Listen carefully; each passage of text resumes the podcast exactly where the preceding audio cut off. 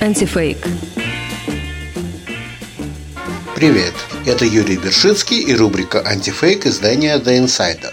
Маргарита Симоньян взяла у Сергея Лаврова большое интервью, и значительная часть того, что говорил министр, оказалась чистейшей воды фейками. Вот лишь несколько примеров. Мы, очевидно, считаем Зеленского, ну, в общем, легитимным представителем Украины. А я всегда хотела вас спросить, а, собственно, почему? Ведь мы так много говорили и справедливо говорим о том, что все, что происходит сейчас на Украине, это результат переворота, насильственного, насильственной смены власти, произошедшей, правда, не при Зеленском, до Зеленского. Ну, Зеленский тоже стал президентом в результате всех этих событий. Почему мы все это изначально признали? Недавно, когда Макрон, руководствуясь своими соображениями этики, когда он выставил на всеобщее обозрение запись телефонного разговора февральского, в начале февраля, по-моему, с Путиным, а, там есть очень четкая фраза Путина, когда Макрон его уговаривает не слишком заниматься выполнением минских договоренностей и говорит, что ну какой там Донецк, какой там Луганск, они же нелегитимные, вот надо вот работать в контексте тех толкований, которые мы предлагаем, чтобы Россия с Украиной договорилась, вот Зеленский, он хочет. И Путин ему сказал, что ваш Зеленский – это порождение государственного переворота. Под переворотом понимается, очевидно, революция достоинства 2014 года, в результате которой президент Виктор Янукович бежал из страны. После его бегства исполняющим обязанности президента стал председатель Верховной Рады Александр Турчинов. О его легитимности существуют разные мнения. Сложно определенно сказать, были ли к моменту его назначения уже досрочно прекращены президентские полномочия Януковича. Постановление Верховной Рады констатировало, что Янукович самоустранился от исполнения конституционных полномочий.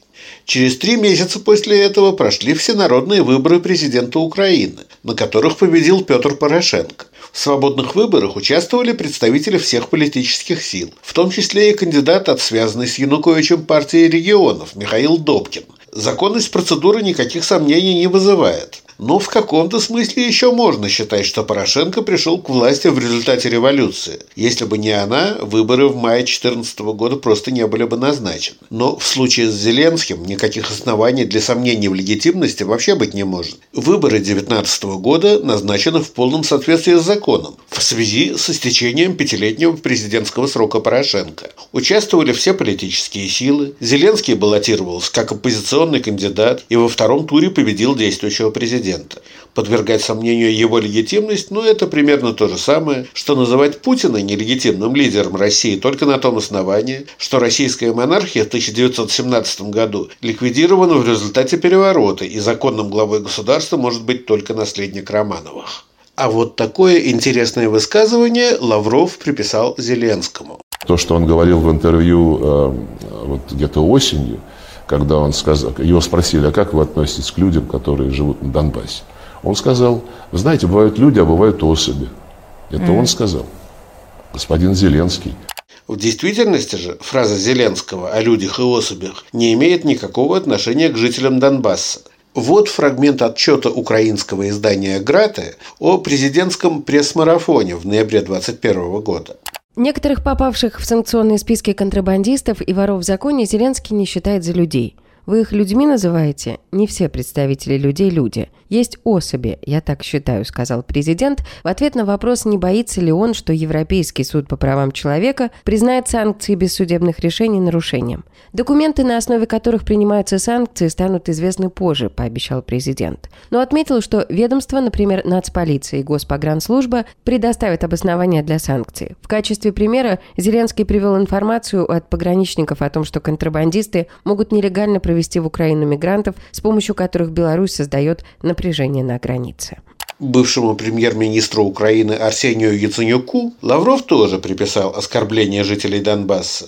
Яценюк в промежутке был между Ярошем и Порошенко и Зеленский, который э, прямо называл людей на Донбассе нелюди.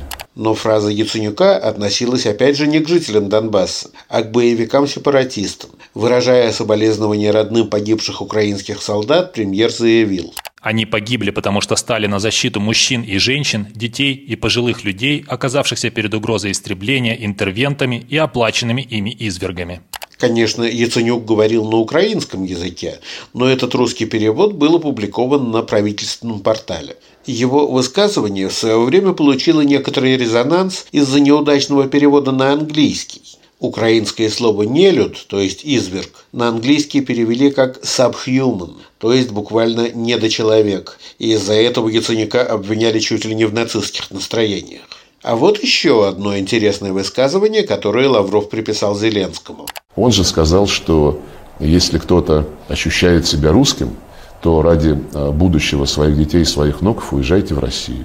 На самом деле эта фраза обращена не к этническим русским, а к тем, кто живет в Украине, но своим государством считает Россию. Вот так передает его высказывание BBC. Я считаю, что если ты живешь на территории Донбасса сегодня, временно оккупированной, и ты считаешь, что наше дело правое, нам в Россию, мы русские, это большая ошибка оставаться жить в Донбассе. Это никогда не будет русской территорией. Никогда. Неважно, сколько она оккупирована. Это как стена, которая была в Германии. Во имя своих детей и внуков уже нужно ехать искать себе место в РФ.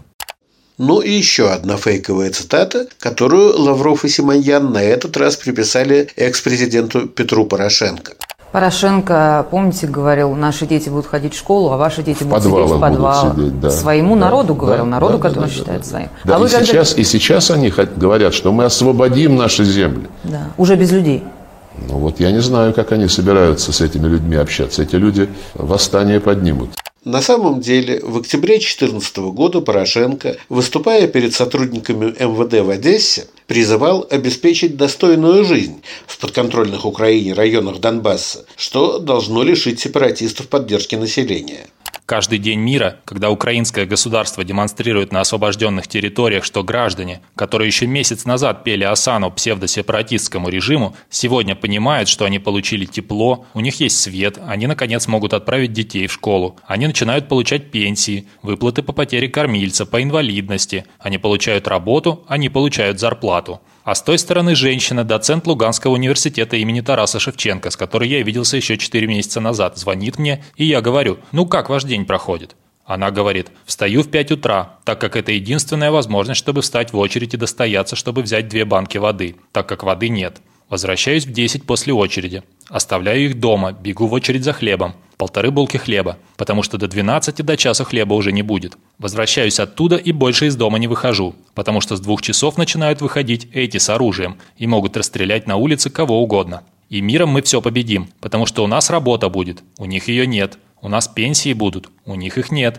У нас поддержка людей, детей и пенсионеров будет. У них ее нет. У нас дети пойдут в школы и детские сады, а у них они будут сидеть в подвалах, потому что они ничего не умеют делать. Вот так, именно так мы выиграем эту войну.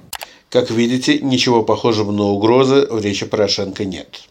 А вот что Лавров рассказал о поставках западных вооружений Украине.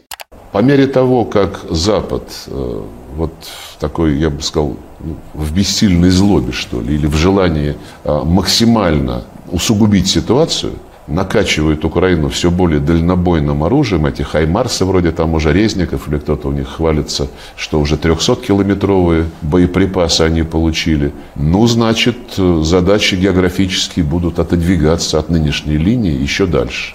Потому что мы не можем допустить, чтобы на той части Украины, которая будет контролировать Зеленский там, или кто его заменит, э, находилось оружие, которое будет предоставлять, представлять прямую угрозу нашей территории. И территории тех республик, которые объявили о своей независимости, и тех, которые хотят свое будущее определить самостоятельно на самом деле единственный, кто сообщал о таких поставках, это представитель так называемой народной милиции, самопровозглашенной ДНР, Эдуард Басурин. Министр обороны Украины Алексей Резников говорил лишь о желании получить ракеты с дальностью 300 километров. Его американский коллега Ллойд Остин, однако, заявил, что Украине поставляются боеприпасы с дальностью поражения до 80 километров, а о поставках более дальнобойных ракет речи не идет ну и об экономических перспективах России. У нас партнеры будут другие. Эти партнеры уже понятны. Они всегда у нас были на Востоке, на Юге,